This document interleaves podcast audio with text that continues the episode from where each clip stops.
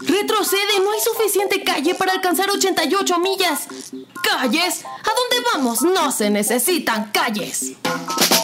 Esto es 4 DeLoreans, podcast de cultura pop y viajes en el tiempo, transmitiendo con 1.21 gigawatts de potencia.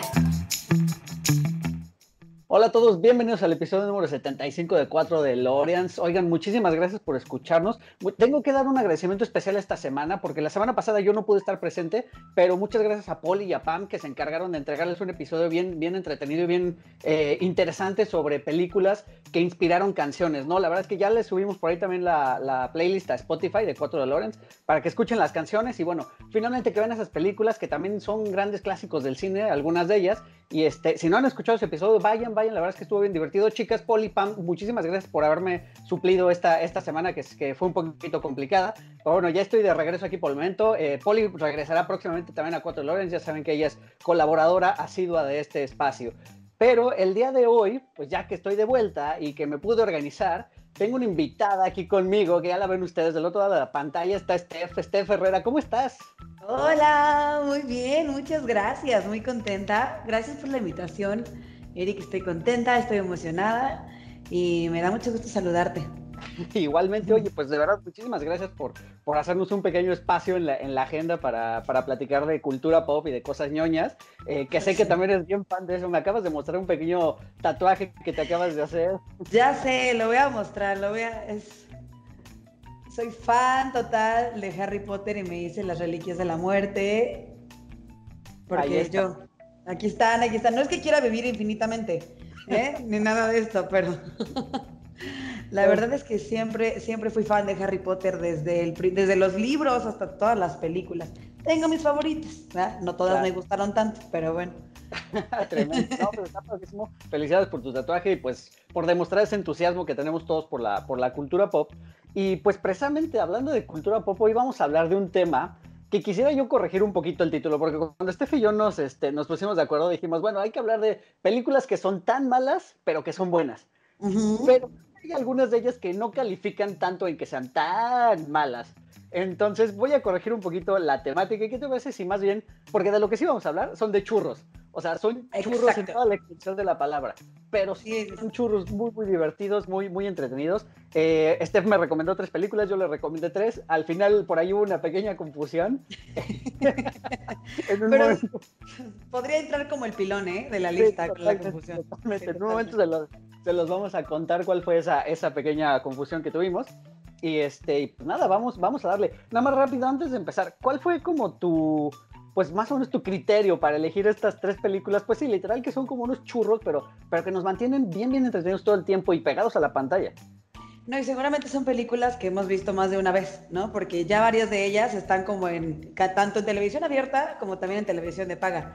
Me ha tocado ver una de la lista que ahorita, no sé si este, el nombre es la de Treintonas Ultra Fantástica, que de verdad la he visto como hasta en la sopa. Yo creo que es, es, cuestión de, de la cuarentena que repiten y repiten, pero me quedé pensando justamente en esto. Yo creo que las películas que están como muy fácilmente al alcance de cualquier tipo de, eh, tanto de tele abierta como de tele de paga y que las repiten y repiten, carecen como de mucho argumento, ¿sabes? Son como muy fáciles de digerir y para la gente son entretenidas. Entonces, justo cuando platicaba contigo, Eric, sobre qué películas vinieron a, a mi mente así, pero de inmediato, de menos las primeras dos, antes de, de la confusión. de inmediato vinieron esas y que aparte también sí considero pues que carecen de una super historia y de un, de un guion como extremadamente eh, adaptado. A lo mejor uno sí por ahí medio, medio fumado, ¿no? Pero pero justo en esto y, fueron inmediatas, ¿sabes? O sea, de inmediato me, acordé de la programación prácticamente que acababa de ver en la guía y dije, sí, sí, sí. no sé tú, o sea, para ti, ¿cómo fue la elección? Tremendo. Pues fíjate que también, o sea, mi elección fue basada en esas películas que, que no es que se tomen muy en serio a ellas mismas, pero que cumplen con esas características, como dices, ¿no? De que son como son de historia muy simple, algo muy sencillito, eh, que tiene su principio, su desarrollo su final, un clímax bien desarrollado. O sea, no, no vamos a hablar nada de, de a lo Nolan ni nada pretencioso, ¿no? Nada de Tarantino, sino al contrario, como son, son películas 100% domingueras y eso fue lo que me llevó, ¿no? Y, y, me fui como a, yo me fui un poquito atrás como a los años 90 eh, y una un poquito más reciente, que, que, debo reconocer que es un gusto culposo y que también ya este y yo platicamos que, que vamos a grabar después otro episodio de películas de nuestros, de nuestros gustos culposos en, en cuanto a cine. Y se vale desde la risa de vacaciones 17 hasta la que sea, ¿no? Totalmente, totalmente, totalmente. Oye, pues empecemos. ¿Qué te parece si empezamos por esa que mencionaste ahorita, la de Treitona, Soltera y Fantástica? Película del 2016 que yo no había visto, eh, ya saben los podescuchas que yo no soy muy, muy afín al cine mexicano, de hecho me causa cierto, cierto resquemor el cine mexicano, y, este, y creo que se debe un poquito gracias a estas comedias, que somos como expertos, ¿no? En México para hacer este, comedia romántica, y esta lo tiene, tiene de todo, ¿no? Pero me pareció que, o sea, vaya, la historia es como un poquito atropellada, un poquito clichésosa, pero todas las situaciones por las que pasa la protagonista son súper, súper divertidas. Y este, y bueno, seguramente yo creo que muchas de las, de las chicas fanáticas de Cuatro Lawrence o las chicas fanáticas del cine se, se, pueden ver identificadas de pronto en el personaje de Bárbara Mori, quizá no en todas las situaciones, pero sí en varias de ellas. Justo, o sea, sí estaba pensando, digo, me voy a quemar, pero pues bueno, yo estoy justo en esa parte, ¿no? O sea, soy treintona, soy soltera, de esas de ¿para cuándo te casas? ¿no? Y dices, hoy. Entonces, un título como este, por supuesto que te llama la atención, ¿no? Y dices, bueno, lo quiero ver.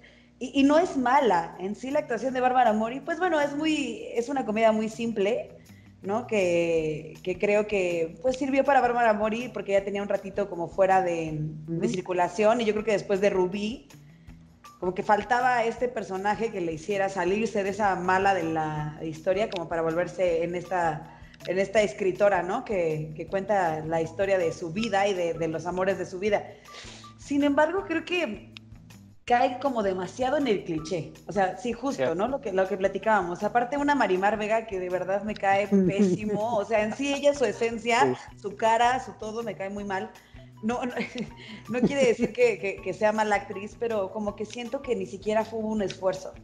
¿no? Sí. Las situaciones, hay algo que no soporto mucho de las películas, y a lo mejor eso es algo, un tema muy personal, pero que siempre tiene que pasar algo extraordinario como para que el, el, el personaje agarre el hilo de la historia, ¿no? De repente como que me pierde un poquito en, o sea, cuando le pide paro a, a, a su amigo, ¿no? A, a, Oscar, que está interpretado claro. por Jordi Morat, que bueno, pues díganme dónde se encuentran esos amigos también. O sea, o sea, por favor, ya los tienen en mi lista de contactos.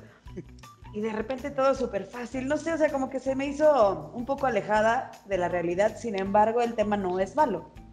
Sí, sí. Sí, perdón, perdón es, es, es, como muy conveniente, ¿no? De pronto para la historia, cómo fueron introduciendo ciertos aspectos, ¿no? Mencionas esto, lo del, lo del, lo de este Jordi Mora, el personaje de Oscar, me parece que se llama, este, el otro amigo que pues es como, como su, su eterno enamorado, pero pues termina como en la friendzone, o sea, son como varias situaciones ahí que, de, que, que, sí muy convenientemente están rodeando a, a, a, la protagonista todo el tiempo. Y como dices, que tienen que pasar esas cosas extraordinarias para detonar, digamos, la, las motivaciones. Exactamente. Y, y, y bueno, es, es, una... Mucha gente se sintió identificada. En ese año esa película fue de la, la tercera más vista porque fue como un boom ahí de la comedia mexicana. Sin embargo, a mí me encantaría ver el cine como mexicano regresando un poquito como al inicio del milenio, ¿no? Así de Amores Perros, este, todo el poder, que salgamos como de, la, de, de este guion seguro, de comedia, uh -huh. eh, romántica, en la que pues realmente el guion se vuelve hasta un poquito predecible, ¿no? Sí. O sea, entonces la ves, para dominguear está buenaza, ¿no? Te sacas tus palomitas y por supuesto de claro, yo soy ella, yo quiero hacer...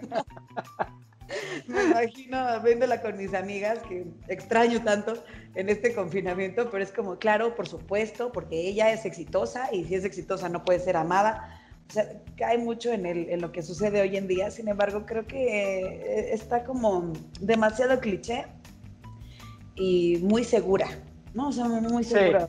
Sí, sí no, Totalmente. No.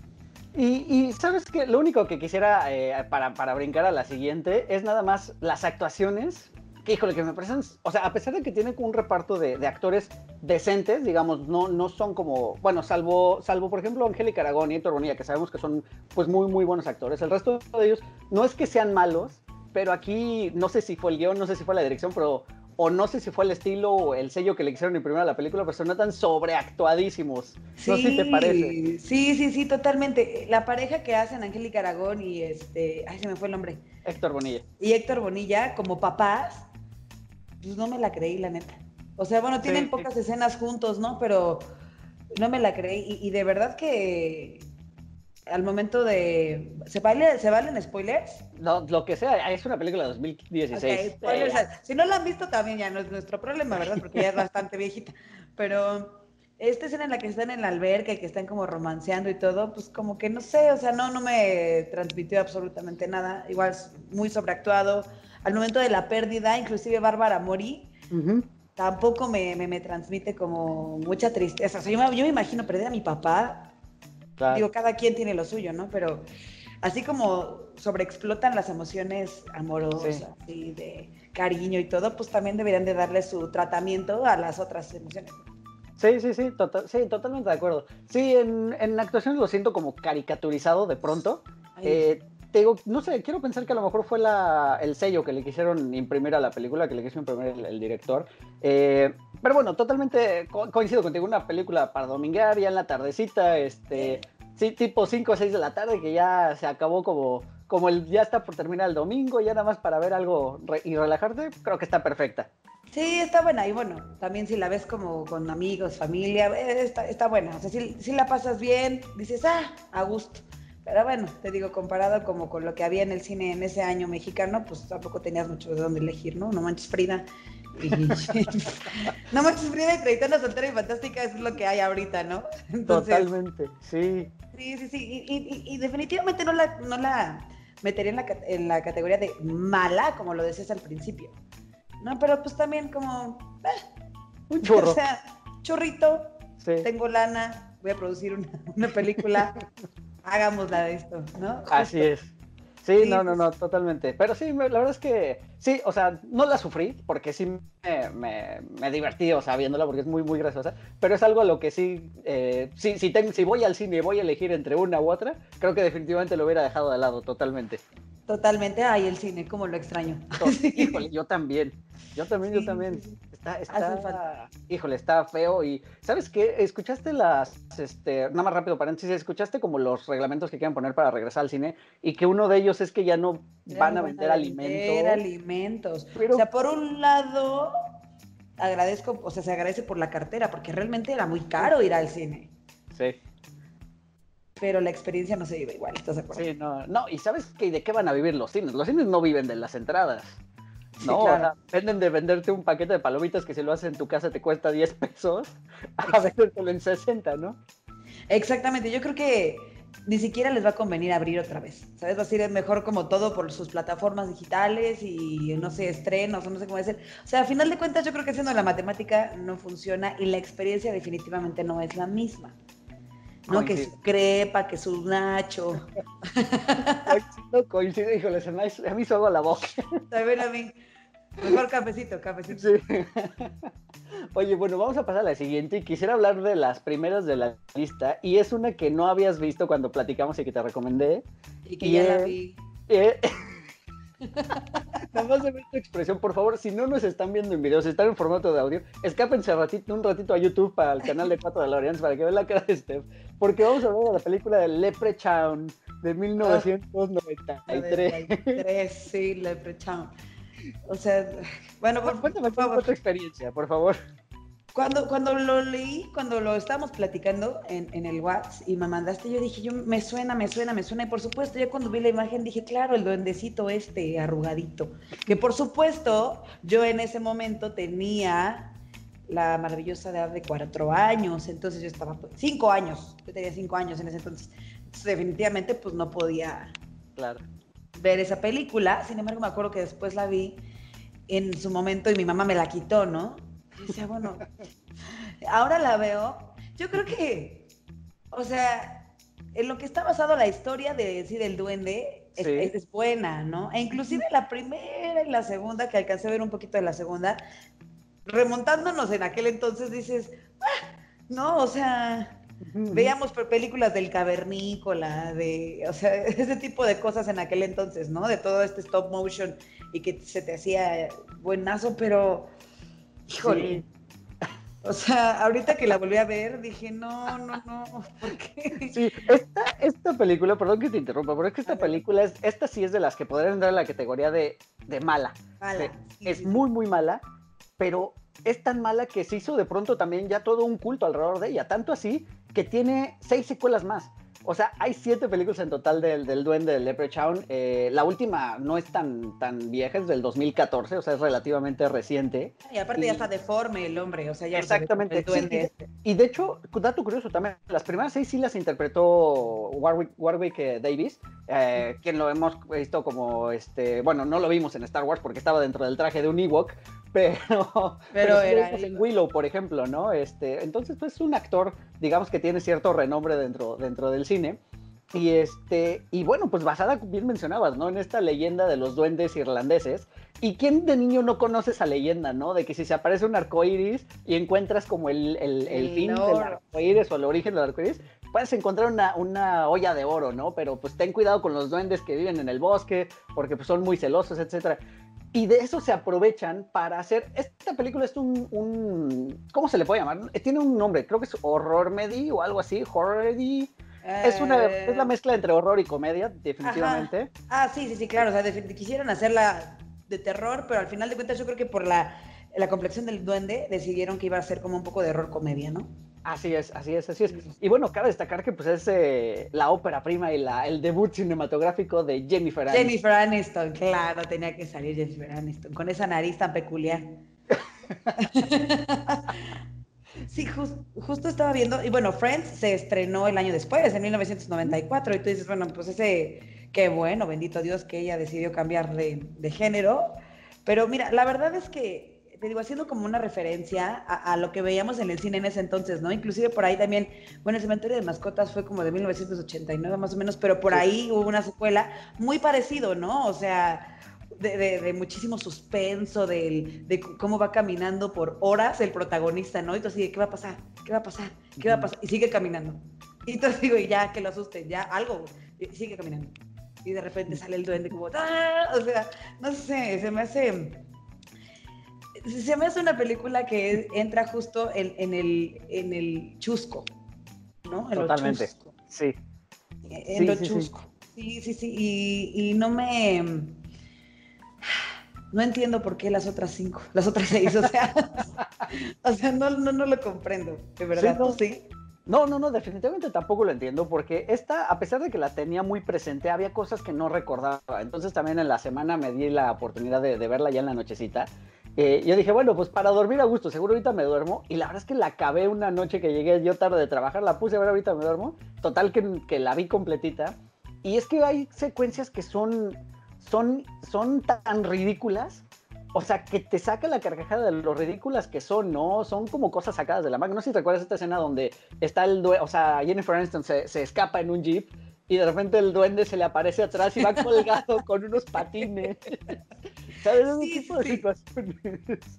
sí, tienes razón. O sea, sí, sí, llega a caer justo en lo chusco. O sea, que, que, ya la ves y dices, pues, para pasar un buen rato para recordar, porque pues como se volvió de culto, bien, bien lo dijiste, y el duende es famosérrimo. Sí, por supuesto. O sea, muy, muy, inspirado en estos, en los gremlins, ¿no? En los que les echaban agua y se reproducían. Yo no me acuerdo de cosas Sí.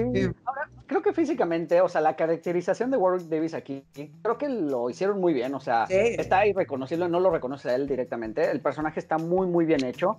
Este.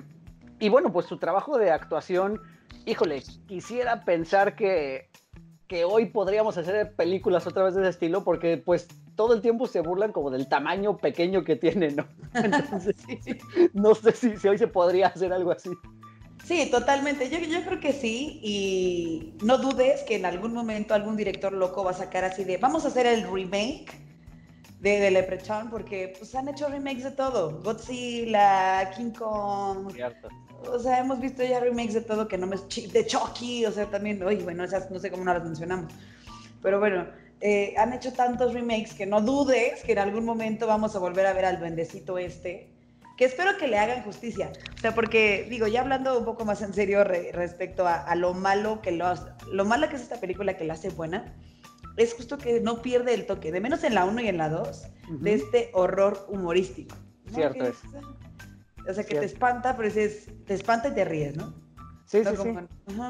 Y, bueno, y que sabes qué? que es coherente con sus propias reglas, ¿no? Digo, vamos a dejar punto de aparte, las actuaciones son muy malas, terribles, terribles, terribles, este, más allá de Jennifer Aniston que se notaba que estaba empezando, y el resto de los, eh, de los actores secundarios son, actúan muy mal, pero digo, es coherente en el sentido de que impone unas reglas, te dice cuál es el, como el motivo del, del personaje, y, este, y lo sigue de principio a fin, ¿no? Y también, pues en algún momento te explican cómo es la onda para atraparlo y también lo siguen, ¿no? No es algo que se saquen, que se saquen de la manga. De la manga, sí. Entonces, hasta eso, por eso, por eso me gusta, ¿no? Y bueno, también dato curioso, me gusta mucho que eh, originalmente Lucky Charms había, ya saben, este cereal del duendecito, había, había prestado como su imagen para pues como para, pues es un duende, es un duende Leprechaun, había prestado la imagen para aparecer en la película, pero cuando se dieron cuenta del tinte de película que era, lo único que hicieron fue burlarse de ello, ¿no? Y no sé si recuerdas esta escena donde está saltando la, la, la cena, saca la caja de Saca la caja. Le, lo prueba y como que lo escupe y lo tira, lo tira a un lado. Y eso fue todo de Lucky Charms. Muchísimas gracias por tu participación. Así es. Sí, sí, sí. La verdad es que sí, pues como dices, no entiendo por qué hicieron seis más, eh, sobre todo esta última, ya que sí, por lo que leí en las críticas, tiene ya nada que ver con todo lo que era la, original, pero pues bueno, se, hizo un culto y seguro habrá quien sea muy, muy fan de, de esta saga. Sí, y no dudes que desde ahí como que nació, o sea, más bien como que reforzó mucho esta leyenda que bien mencionabas hace rato, ¿no? De el duende que está guardando el tesoro al final del arco iris, o el trébol de cuatro hojas, lo que significa para la suerte, ¿no? O sea, lo importante que era tener el trébol. Y yo me acuerdo mucho de cuando estaba más pequeña, que me decían, si te encuentras un trébol, guárdalo para la buena suerte y para los duendes. Y yo, ¡ah! aparte, aparte los tréboles que son como esta planta de baldío, pero, pero nunca de cuatro Nunca. Y así, tengo una de cinco, no te sirve. sí, está bien. Ya sé, ya sé, sí, sí. sí así no funciona. Vamos a la, a la que sigue. ¿Te parece si aquí platicamos esta pequeña confusión que tuvimos? Sí. Porque bueno, habrán de saber ustedes que cuando hicimos esta lista, de pronto Steph me dijo, oye, pues hablemos de Jóvenes Brujas. Y dije, ah, perfecto, Jóvenes Brujas, es una película que yo tenía como un poquito borrosa en mi memoria. Y dije, bueno, vamos a ver. Entonces me puse a ver Jóvenes Brujas, película de 1996. Eh, que, que, bueno, trata precisamente sobre, sobre unas chicas que que literal pues creen en esto de la brujería, llega una chica nueva y empiezan a, suceder ya cosas paranormales. Pero resulta que esa no era la película a la que usted estaba Yo me refería a otras brujas. Bueno, es que ahí podemos ver que en ese entonces había muchas películas de brujas, ¿no? O sea, me acuerdo mucho de Hocus Pocus también, de Sarah, de Sarah Jessica Parker y todo esto, y estaba Jóvenes Brujas, y estaba esta que yo me refería. Jóvenes Brujas nada más para hacer como un paréntesis, realmente es una de mis películas que yo, o sea, que me acuerdo que con mis amigas era así de, bueno, ¿y tú quién eres, no? Ah, claro.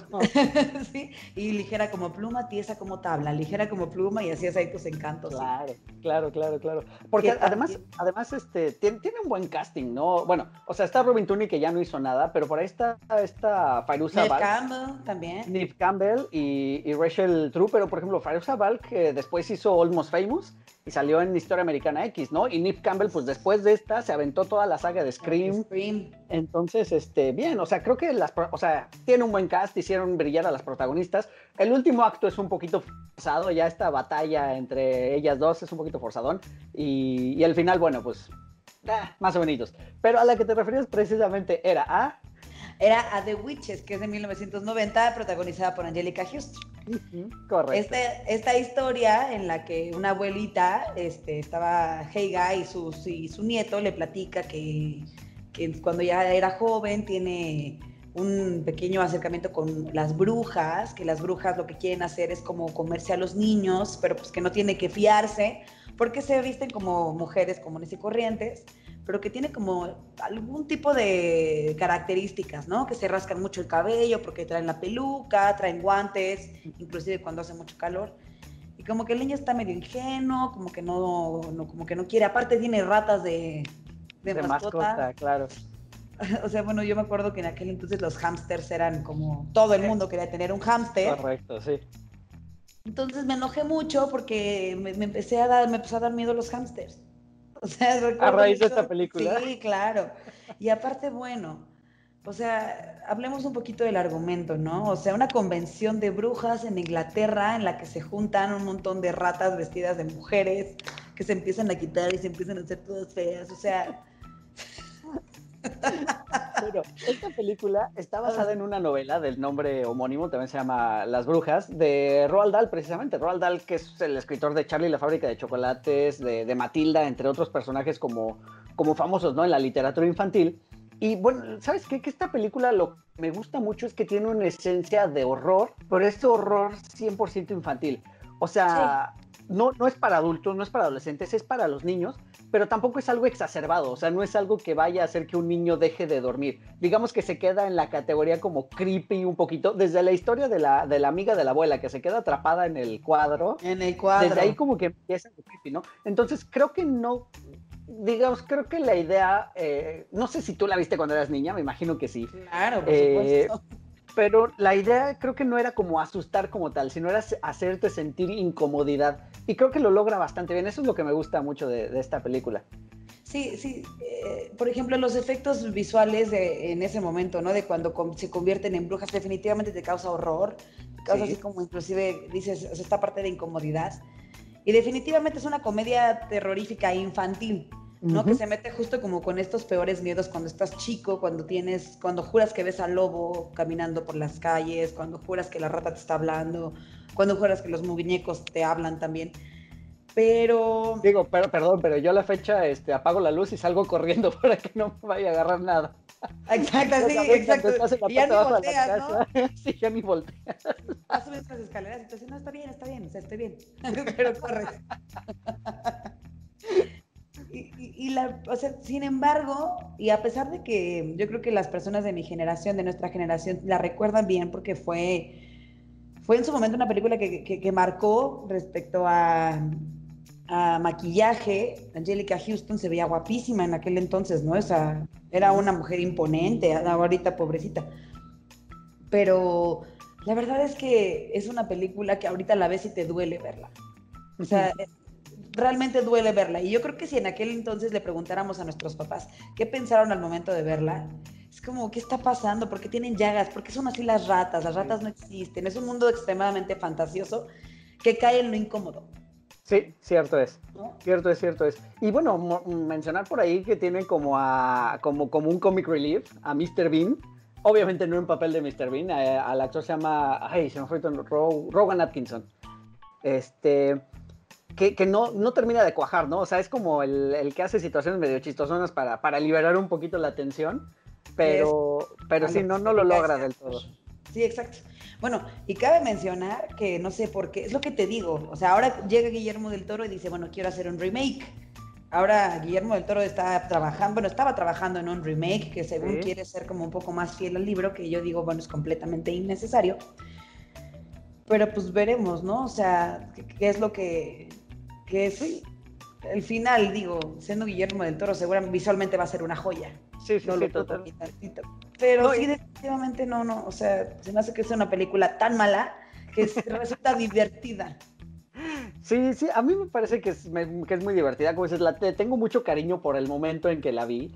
No la he visto recientemente, la verdad es que tendría que, que volverla a revisar, este, y lo voy a hacer próximamente, lo prometo. Pero, eh, bueno, cabe también, pues cabe mencionar que el autor estaba enojadísimo, ¿no? Así la odia, porque pues al final es totalmente distinto el de la novela con el de la película, y pues resulta que incluso se filmó un final este, aparte. exacto, un final alterno, digamos, y luego, más bien, se filmó este, este final que era fiel a la novela, y luego lo cambiaron por el final que ya tenemos en la, en la película, ¿no? Entonces, eh, pues por ahí debería haber algún, este, deberíamos empezar un movimiento para que, así como cuando liberaron el Snyder Cut, Vamos a hacer uno para que el final original de las brujas. O sea, sí, la verdad es que eh, siempre da gusto ver cuando una película es adaptada lo más fiel posible, ¿no? Al libro. Y, me choca justo cuando hacen esto, o sea, cuando cambian el, final simplemente para tener un poquito más de dinerito, ¿no? En la, en, la, bolsa, para hacerlo un poco más amigable. Toda la película es, o sea, es, es, mala, ¿no? O sea, también el libro es, juega con la fantasía y te la lleva a al máximo, ¿no? O sea, creo que también está un poco exagerada. Esa es la parte, o sea, también está extremadamente exagerada. Las ratas, como, como huelen, eh, no sé, o sea, y aparte agrégale que cambiaron el final. También digo, mmm, donde pudieron haber salvado, ahí metieron la pata. Sí, sí, un poquito, sí, la verdad es que sí. Eh, pero bueno, la verdad, yo considero que, o sea, no sé si, yo creo que si las pones a ver, o sea, creo que si se la pones a un niño de una edad entre unos 9, 10 años, creo que la puede disfrutar. O sea, si, si ¿Crees? Yo ni de loca se la pongo a mi sobrina. No? no, no, no, no, estás pero en droga. no, mira, son, son, las películas que nos hicieron forjar el carácter, no, no Paw Patrol ni nada de eso. sí. No la princesita Sofía, no Pepe Papi. O sea, Sí, definitivamente. No, o sea, no sé, sí te entiendo, pero la verdad es que no se las pondría. Yo creo que ahora, aparte las generaciones de ahora, es como. ¿Te has preguntado, has platicado con alguien de, o sea, más chico, si vio la película de eso, la primera, la de It?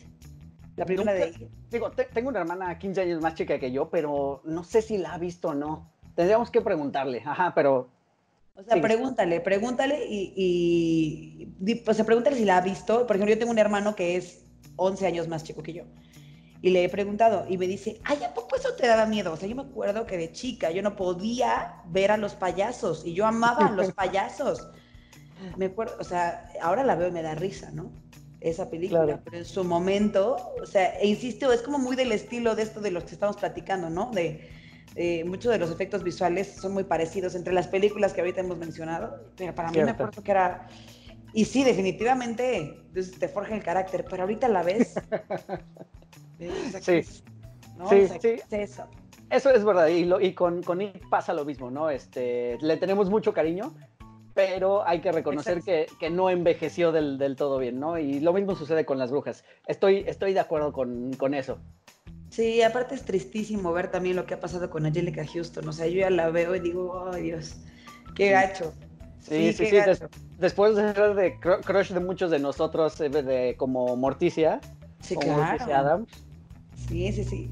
Sí, y en definitiva, ahí sí, esta sí entra en las películas, para mi gusto, malas, que inclusive terminan siendo buenas, pero si pudiera evitarla, o sea, no la volvería a ver. Fuertes declaraciones ah, de este el día de Lo siento, lo siento. Oye, vámonos a la siguiente. Otra de esas que son, este, que son malas. Eh. Esta, es, esta es una, es una película que se vino en un momento donde nos cayó una ola de películas que se trataban sobre desastres naturales. Y vamos a hablar de Dante's Peak, El Pico de Dante, de 1997. Híjole, también la tenía en muy buena estima y la vi apenas en estos días. Qué barbaridad. O sea, es muy divertida, pero es mala con ganas también. O sea, es que desde ahí empezamos, ¿no? No es una película que está hecha para divertirte. Se supone que es un pues un drama de un drama de ficción, ¿no? O un drama de acción, ¿no? Un drama de acción, exacto, que pues lo que tiene que hacer es como meterte un poco de miedo y respeto por la naturaleza. Perdóname, pero Chris Brosnan, yo no lo puedo ver diferente que el 007. I am o sea, lo siento. Lo siento, lo siento muchísimo, ¿no? Sí, sí, sí. Oye, pero espera, antes de entrar de, de, lleno en esta película, no sé si recuerdas que por esta época nos, o sea, nos entregaron, directamente compitió contra Volcano, que es todavía más, más, más ridículo en su trama porque de aquí sale un volcán de la nada en la ciudad de Los Ángeles, ¿no? Y hay un momento eh. donde un policía le dispara a la lava. Tengo que volver a verla, esa de Volcano. Eh, y también por ahí estaba Tornado, Sí, con, que, que trae una camioneta roja impecable, eh, no es roja o amarilla, no me acuerdo, impecable y que nunca le, pasa ni un patinón de mosca, ¿no? A pesar de que... Nunca falla y trae el tornado aquí atrás y ella invencible, ¿no? Sí, en, tacones y todo. Sí, sí, sí, sí. ¿Qué, qué, otras tuvimos como de desastres por esa época? Algo... Híjole, es que, mira, el cine de desastres naturales, no sé si te parece, pero o yo tengo esa percepción, que siempre llama mucho la atención. O sea, es como un, un éxito garantizado por lo menos de taquilla. Sí, sí, puede que el argumento sea muy malo o que simplemente siga explotando el mismo argumento todo el tiempo, ¿no? Como bien lo dices. Y la gente como que ver lo que puede llegar a pasar. O sea, jugar con este miedo del fin del mundo. ¿Cuántas películas no hemos visto así, no? ¿Cuántas películas no han explotado este tipo de situaciones, este tipo de, argumentos, de guiones? Que la gente la va a ver porque simplemente quiere ver qué pasaría si. Claro. Y es un boom y aparte me acuerdo mucho por ahí, eh, creo que fue en 1998, 99, fue, hubo un eclipse lunar y me acuerdo mucho porque igual me impactó y fue así de, no, se acaba el mundo con este eclipse, será la última noche que veremos la luna, y, santos rituales, Batman. Y, la gente es muy susceptible a este tipo de, pues, o sea, de, argumentos, ¿no? Valga la redundancia tantas veces el argumento, pero sí, pues es como se va a acabar el mundo, ¿qué pasaría si? Bueno, no, y además, además ¿sabes qué? Que creo que se prestan muchísimo, y sobre todo ya hoy en día con la tecnología del CGI, a los efectos especiales. Eh, no sé si recuerdas cuando, se cuando salió como el primer teaser de esta película que se llama 2012, donde ah, está, o sea, el teaser es que un, monje tibetano que está como en una, pues sí, en un, en un monasterio y va corriendo en una, a una muralla y empieza a sonar una campana y de pronto vemos la toma abierta y que viene la ola gigante. Sí, sí, sí. O sea, fue, fue como impresionante, ¿no? O sea, y fue de, hay que ver esta película. Ya cuando vas a ver la película dices, ay Dios, ¿qué estoy viendo? Y no iba tan mal, o sea, pero insisto, estas cuatro personas a las que no les sucede absolutamente nada, ¿no? Así de wow. Y es un, poco, es un poco lo que le pasa aquí a Pico de antes del, del 97. Que fíjate que el director es también como. Aquí quiero mencionar al director, es este Roger. Roger perdón, Roger Donaldson. Roger Donaldson. Este, director. Director de Cocktail, película también un chorrito ahí con Tom Cruise. Un, un este, pues no sé, ¿qué, ¿qué, será? ¿Como una película de señor también la de Cocktail? Ah, yo creo que eh, las películas que ha hecho, bueno, en, lo personal ninguna me ha gustado. No he mm. visto todas, mm. pero como que justo sus personajes también son, sus actores son especialistas en este tipo de películas, ¿no? O sea, haciendo como una remembranza, ¿no? El aprendiz también que después hace con Pierce y después Tom Cruise, que se la pasa haciendo películas de misión imposible y de acción y de guerra y en el que él es intocable y es como, yo creo que es no sé si, si lo decidan a propósito. Pues puede ser, ¿no? Que tenga a lo mejor una línea para seguir con ese sello, eh, porque aquí precisamente elige a Pierce Brosnan, que ya había sido 007 en realidad, fue como un intermedio, y como dices, ya es muy difícil separarlo de ese papel, ¿no? Incluso tú ves ahorita a Pierce Brosnan haciendo eh, ya comedias románticas para señora, eh, y lo sigues viendo como el 007, ¿no? Es, es, imposible separarlo. Y bueno, sale aparte, aquí también en esta película sale Linda Hamilton, ¿no? Que es como esas primeras eh, badas chicas eh, guerreras del cine, siendo Sarah Connor en Terminator 1 y 2. Y, este, y son como dos héroes de acción que aquí se ven como fuera del agua. No sé si te pareció un poquito lo mismo. Sí, exactamente. Como que no lo sentía muy natural. O sea, no, lo que me estaban vendiendo no me lo creía. Eh, además de que también siento que hay una sobreexplotación ahí como de, efectos, justamente, pero sí, ellos en sí no les creía absolutamente nada el, personaje que estaban desarrollando, ¿no? Es difícil, ¿qué, difícil debe de ser para un actor salirse de un personaje icónico, ¿no? Como Sarah Connor, como 007. Pero definitivamente si vas a elegir hacer algo diferente, pues de menos haz algo completamente diferente. Claro.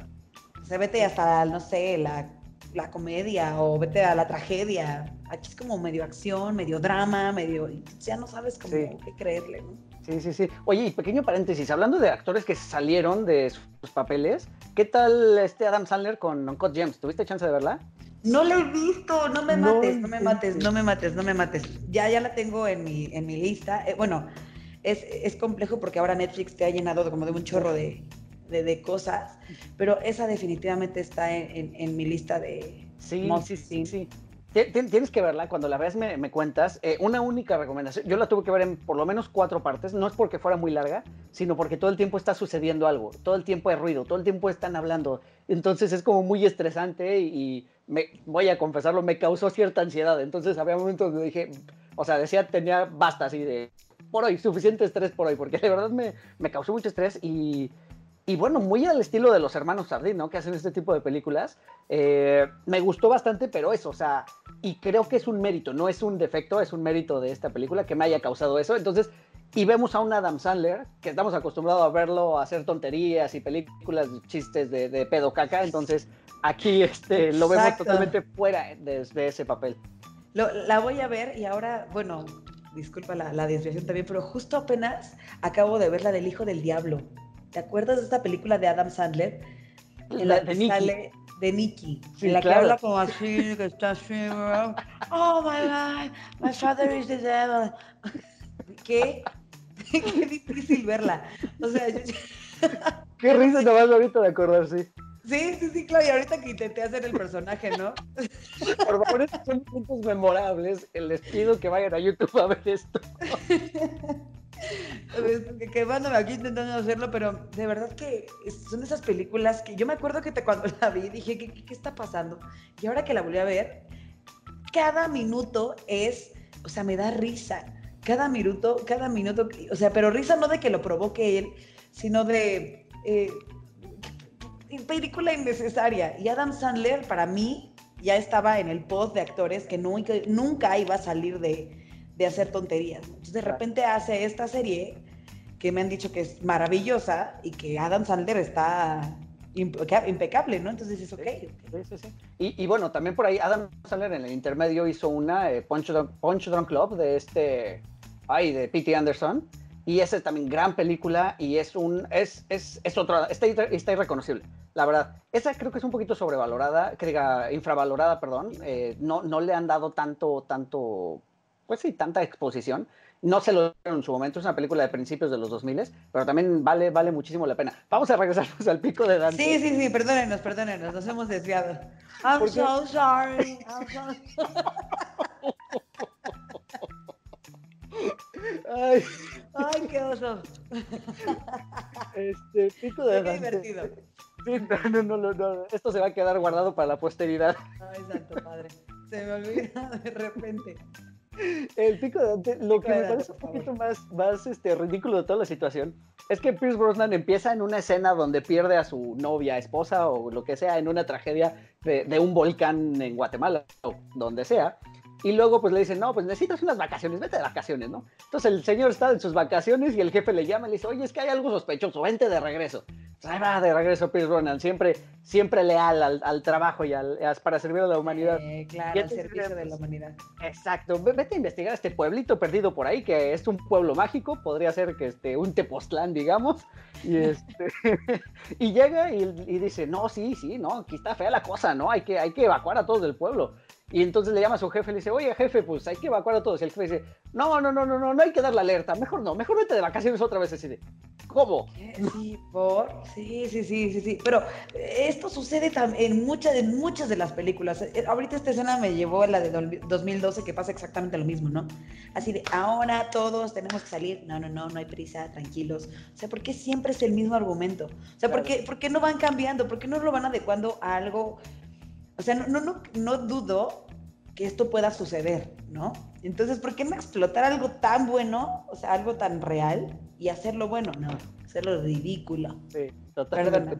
Así es. No, no, no, esa es la verdad, ¿no? Y bueno, también no recordaba que la película empieza muy lenta, o sea, después de esta escena frenética del principio, casi toda la siguiente media hora, 40 minutos es muy lento, de estamos investigando, medio pasa algo, no va a pasar, sí va a pasar, hasta que explota todo y entonces sí, la última media hora, 40 minutos de la película es una gozadera de efectos especiales, de gente muriendo, bueno, de dobles de acción muriendo más bien. ¡Qué gacho! gente muerta. Bueno, es que las muertes... En, nombre de Eric yo pido una disculpa. Por comportarse políticamente incorrecto. Incorrecto. No, es que todas las escenas de destrucción, la verdad es que sí, sí me gustan, insisto, creo que cataloga como cine para señor. Este, totalmente por toda la espectacularidad, espectacularidad que hay, ¿no? En inundaciones, el río se desboca, y viene la lava, etcétera, etcétera, etcétera. Sí, sí, sí, totalmente. Es, es, definitivamente yo creo que todas estas películas que hemos mencionado entrarían como en el dominguera, ¿no? Eh, pero Pico de Dante yo sí lo pondría como en las últimas opciones. O sea, porque, pues como bien lo dices, los últimos 40 minutos son los que realmente te hacen como sentirte un poquito al filo de la situación. Y no tanto porque sea un buen guion, sino porque hay muchos efectos, ¿no? Entonces, es. Es, espectacular y de repente ves el humadero gigante y ya sabes que todos corren y a dos no nos alcanza, ¿no? Eso es, esas, eh, esos pequeños pics que tienen todo este tipo de películas. Que exacto. se va a salvar, ¿no? Sí, exacto, exacto, exacto. Sí, creo que bueno, lo único que sí tiene de bueno es que hay un momento donde sí corren cierto peligro los protagonistas, eh, pero nada más, ¿no? O sea, creo que es lo único que lo hace un poquito diferente, pero sabemos que no se van a morir, ¿no? Sabemos que van a llegar al, al final, no pueden, son el 007 y Linda Hamilton, entonces... Entonces no se puede. A lo mejor en el nuevo remake insistió, insisto, va a suceder, va a suceder. Anoten la fecha, anoten la fecha. Va a suceder. Después de que, después de que hagan todas las películas que hablen sobre pandemia del COVID, van a regresar las de desastres naturales. Exacto. Eso o Grey's Anatomy va a ser un capítulo en su temporada 75. No tarda, no tarda. Otro día platicamos de las series que son infinitas y que no hay necesidad, pero bueno, sigamos. Oye, vamos entonces a la que sigue. Que esta me causó un poquito de extrañeza. Sí, porque Es, es, Alicia en el País de las Maravillas del 2010. Te voy a ser honesto, ¿por qué me causa extrañeza? Porque yo siento que más que ser mala, es mediocrona, o sea, es como mediocre la, la película, no sé, o sea, como que causó muchas expectativas y decepcionó bastante. Justo me fui por eso, justo me fui por eso. Yo soy una de las personas fanáticas de Tim Burton eh, el próximo tatuaje inclusive va a ser de mi querida Emily del cadáver de la novia, ya te lo estaré mostrando. Buenísimo. Entonces yo creo que primero vamos a platicar un poco de, de, todo el ruido que causó que Tim Burton haya hecho mancuerna con Disney. ¿no? Entonces, eh, Disney, por, por, ser Disney, es maravilloso y sus películas pues, siempre tienen este toque muy especial. Entonces ahora iba a ser muy interesante ver la mancuerna. Y, recuerdo mucho en la conferencia de prensa que hizo Tim Burton que él prometió que esta película iba a ser muy fiel al libro, más que a la adaptación que hizo Disney en los 50, ¿no? Ajá, ajá. Que bueno, a esa película de Disney, sinceramente, yo no le tocaría un solo pelo porque se me hizo maravillosa. O sea, para adaptarse, ¿no? A, la, del 52. La del 52, la del 52 es maravillosa, a mí me encanta también, es de mis favoritas.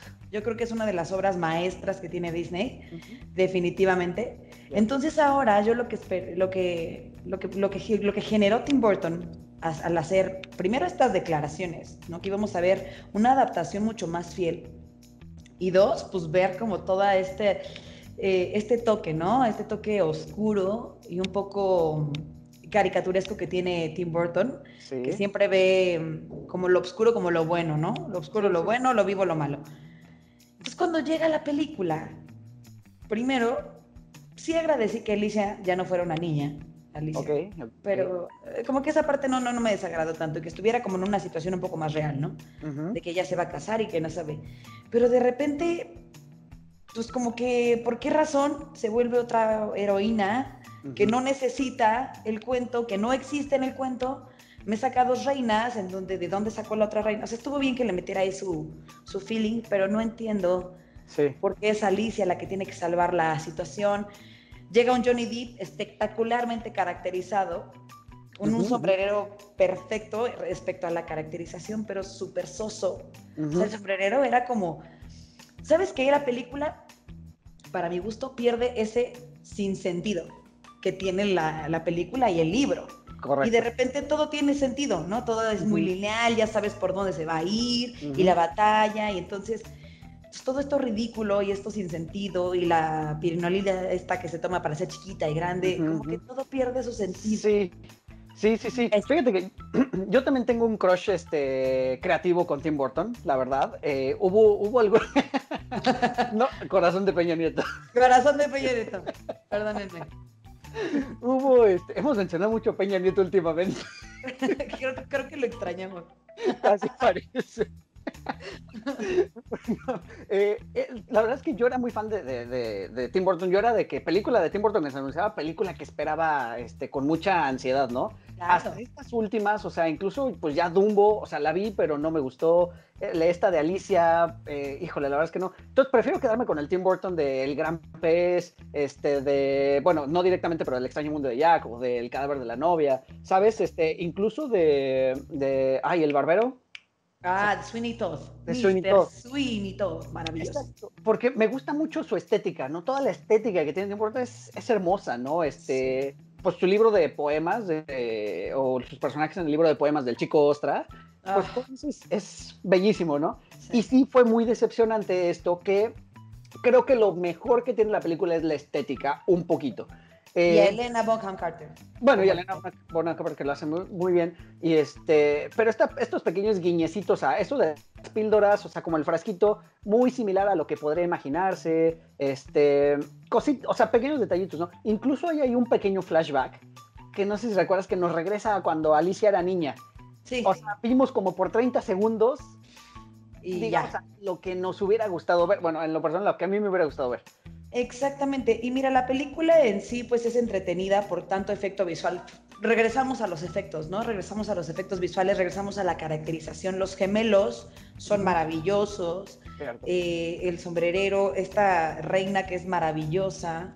Eh, ¿Sabes qué? Me sobra sombrerero de pronto en la película. Sí, sí, también lo sobreexplotaron.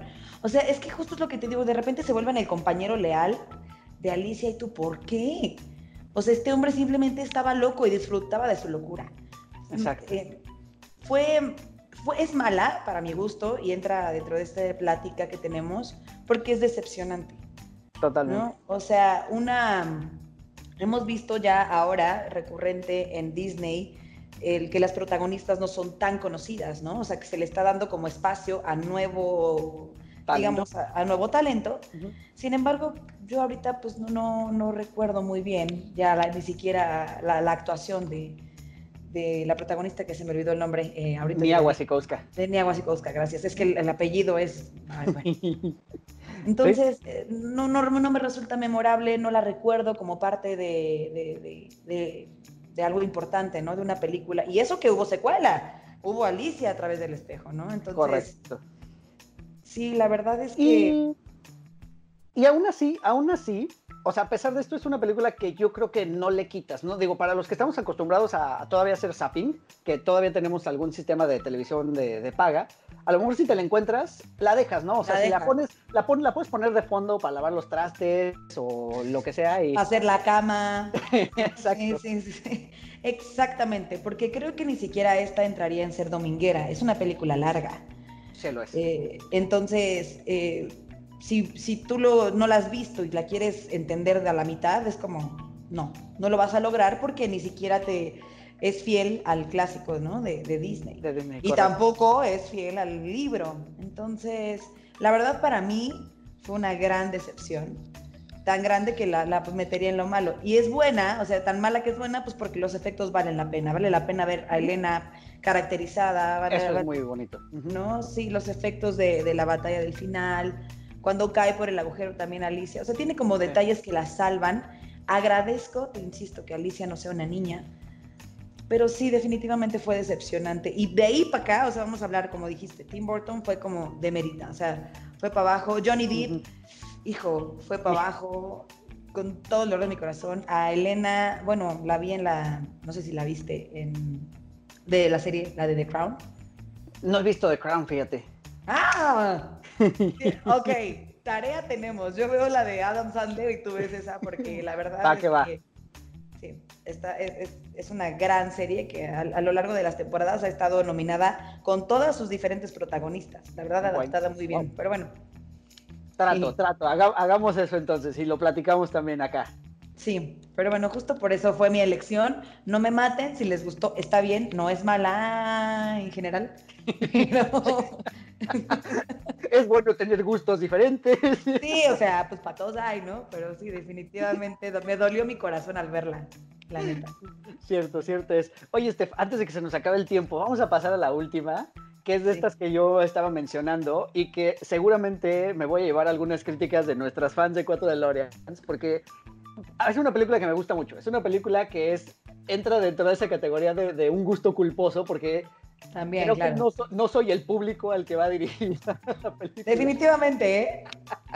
y, es, y es, si tuviera 30 de película del 2004, interpretada por Jennifer Garner y Mark Ruffalo. Y es una comedia teenager, eh, coming of age más o menos, este, medio comedia romántica. ¿Sabes qué? Me suelo, creo que suelo compararla que si hicieras una, si, si fuéramos programadores del 5 e hiciéramos una trilogía de películas que no son trilogía, creo que puedes poner, si tuvieras 30, El Diablo Viste a la Moda, y no sé, no se me ocurre otra, pero son como, siento que son como del estilo más o menos, o no sé si ¿Y piensas. ¿Cómo perder a un hombre en 10 días? Ándale, ándale. Sí. El Diablo Viste a la Moda la sacaría porque o sea, Meryl Streep y Anne Hathaway son cosa aparte, pero sí, o sea, definitivamente iría por ahí. Y bueno, estamos hablando de que el director no hace otra cosa más que comedia romántica. O sea, Gary Winnick ha hecho pura comedia romántica que puede llegar a pegar, ¿no? Así justo para programar como en canales de televisión abierta. Pero a ver, ¿por qué se te hace tan mala? Fíjate que lo que pasa es que creo, creo que a pesar de, o sea, Jennifer Garner Además es una actriz que, híjole, carece como de ángel, como que no tiene, no tiene ese, esa chispa de pronto. Y, arrastra de pronto al resto de los protagonistas un poquito, ¿no? Incluso a Mark Ruffalo, que Mark Ruffalo me, me agrada mucho como actor, como que de pronto lo arrastra en este torbellino de, de, de sin sabor. O sea, es cierto que Jennifer Garner de pronto tiene la personalidad medio apagada.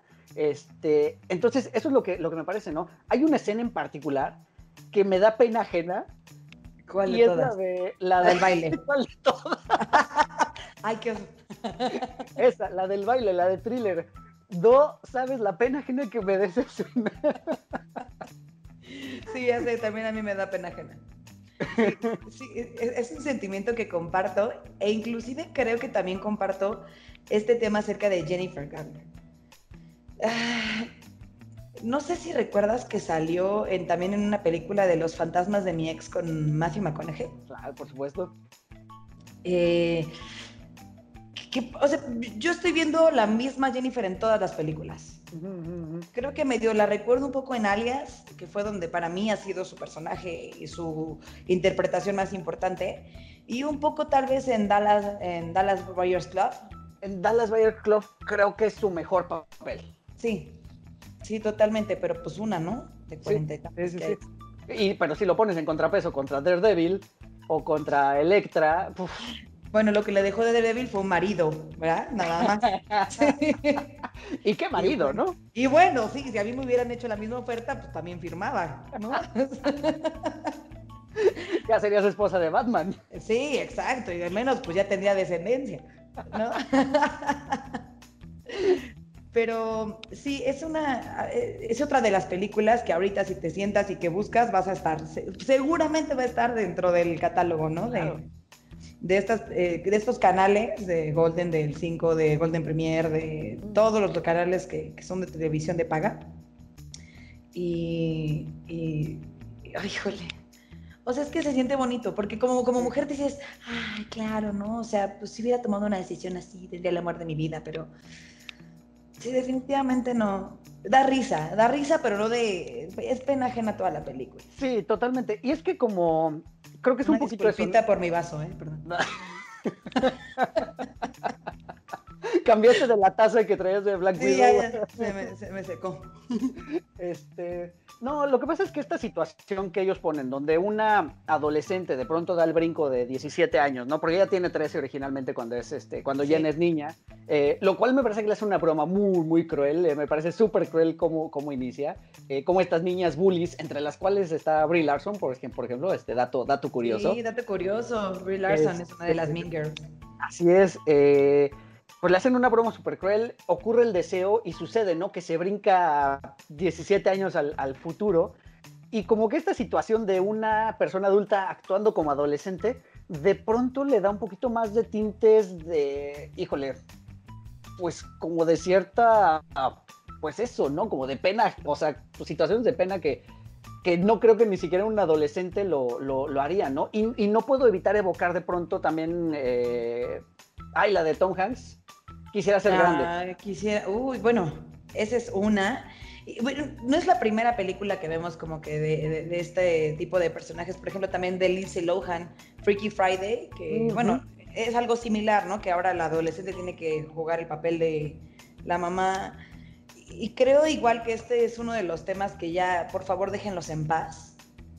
Es una película ya un poco 30, o sea, del 2004, pero pues es, uno de los temas que digo, pues déjenlos, o sea, no, no creo que ya necesite ser más explorado de lo que ya fue. Correcto.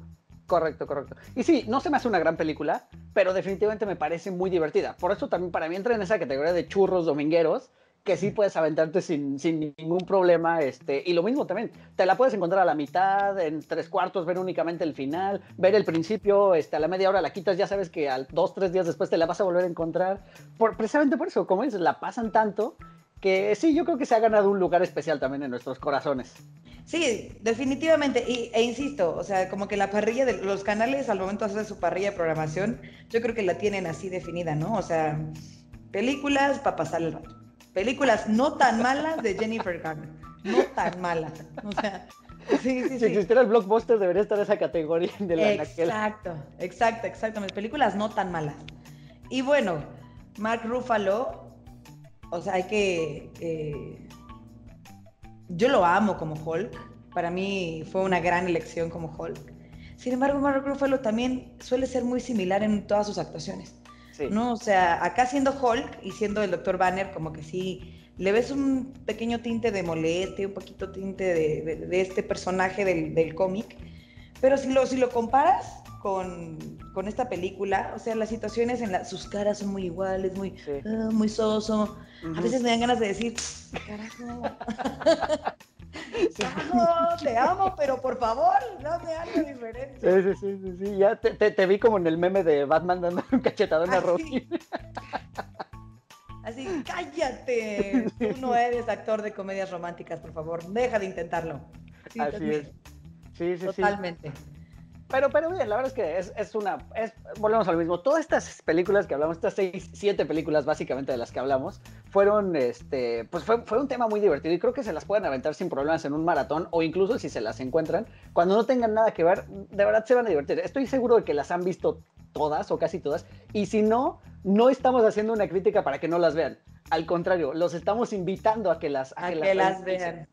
Sí, exacto. Además, o sea, no estamos dando un punto de vista como tan em, profesional, sino simplemente un, punto de vista como muy, muy personal eh, de, lo que nos parecieron estas películas, ¿no? Y aparte, la buena noticia es que las pueden ver en cualquier momento del día.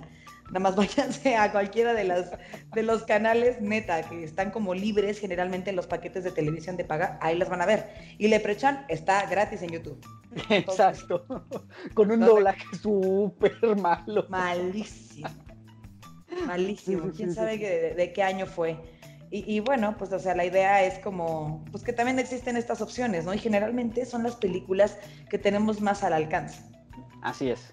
Totalmente. Oye, Steph, se nos ha terminado el tiempo, de verdad, eh, me dio muchísimo gusto esta charla, me pareció muy, muy divertida. Este, tu caracterización de Nikki también. Fue increíble. Dios mío, Dios mío, sí lo sé. Ay, no, so sorry. De verdad, de verdad. Tienen que ver, que ver Steph en, YouTube. Eh, tus redes sociales, Steph, ¿dónde te encontramos? ¿Cómo te encontramos? Cuéntanos. Eh, me encuentran en Instagram como arroba Steph-locu oficial, locu off, Steph-locu off, en Twitter como arroba Steph-locu también, y en Facebook como Steph Herrera Locutora. Por ahí nos vemos y nos leemos. La neta es que estuvo increíble. Yo también la pasé súper divertida. También fue muy padre volver a ver estas películas. Me faltó solamente ver la épico de Dante eh, pero prometo que la voy a ver. Y tenemos tarea, ¿no? Tienes que ver la de The Crown y yo tengo que ver la de Adams. Así es, así es, tenemos tarea. Perfecto, Steph. Oye, pues de, no, de nuevo, gracias a ti por, por el tiempo, por, por esta charla, por estas películas y estas recomendaciones. Eh, ya saben, yo soy Eric Motelet, arroba Eric Motelet en todas las redes sociales, las redes de 4 DeLoreans, 4 con número, DeLoreans así como se escucha. Eh, ya saben que estamos en YouTube, en prácticamente todas las plataformas de podcast, de Spotify, Apple Podcast, Google Podcast, eh, Podcast Addict, etcétera, etcétera, etcétera. Eh, vayan, denos un like en la página. Ya saben, tenemos este, las redes de, de 4 DeLoreans en Facebook, el grupo y la página, para que se unan al grupo de 4 DeLoreans, si estemos cotorreando, ya saben que ponemos trailers, ponemos memes, de todo referente a la, a la cultura pop. Entonces, pues los invito como siempre. Oigan, síganse cuidando mucho. Estamos todavía en pleno, en plena pandemia. Si tienen que salir a trabajar, háganlo con mucho cuidado. Si tienen la posibilidad de trabajar desde casa, pues qué mejor. Y, bueno, sigan, sigan cuidándose mucho, cuidan a los demás y este, para que podamos salir pronto de esto y regresar al cine lo más pronto posible. Exactamente, y pues para que poco a poco vayamos regresando, eh, pues en general, ¿no? A, a hacer lo que tanto nos gusta, a ver a la gente que tanto queremos y pues todo hay que hacerlo con responsabilidad, ¿no? Totalmente. Correcto. Así fue es. Un gustazo, Eric. Muchísimas gracias. Fue muy divertido. Y por ahí yo también ya estaré muy al pendiente. Buenísimo. No, hombre, pues el gusto fue mío. Eh, pues nada, adiós a todos. Más bien, nos escuchamos el próximo martes. Y adiós a todos. Bye. Pueden encontrar a 4 DeLoreans en Spotify, iTunes y YouTube. Conducción y concepto, Eric Motelet. Voz en off, Poli Huerta. Siguen escuchando 4 DeLoreans porque el próximo martes voy a enviarlos de vuelta al futuro.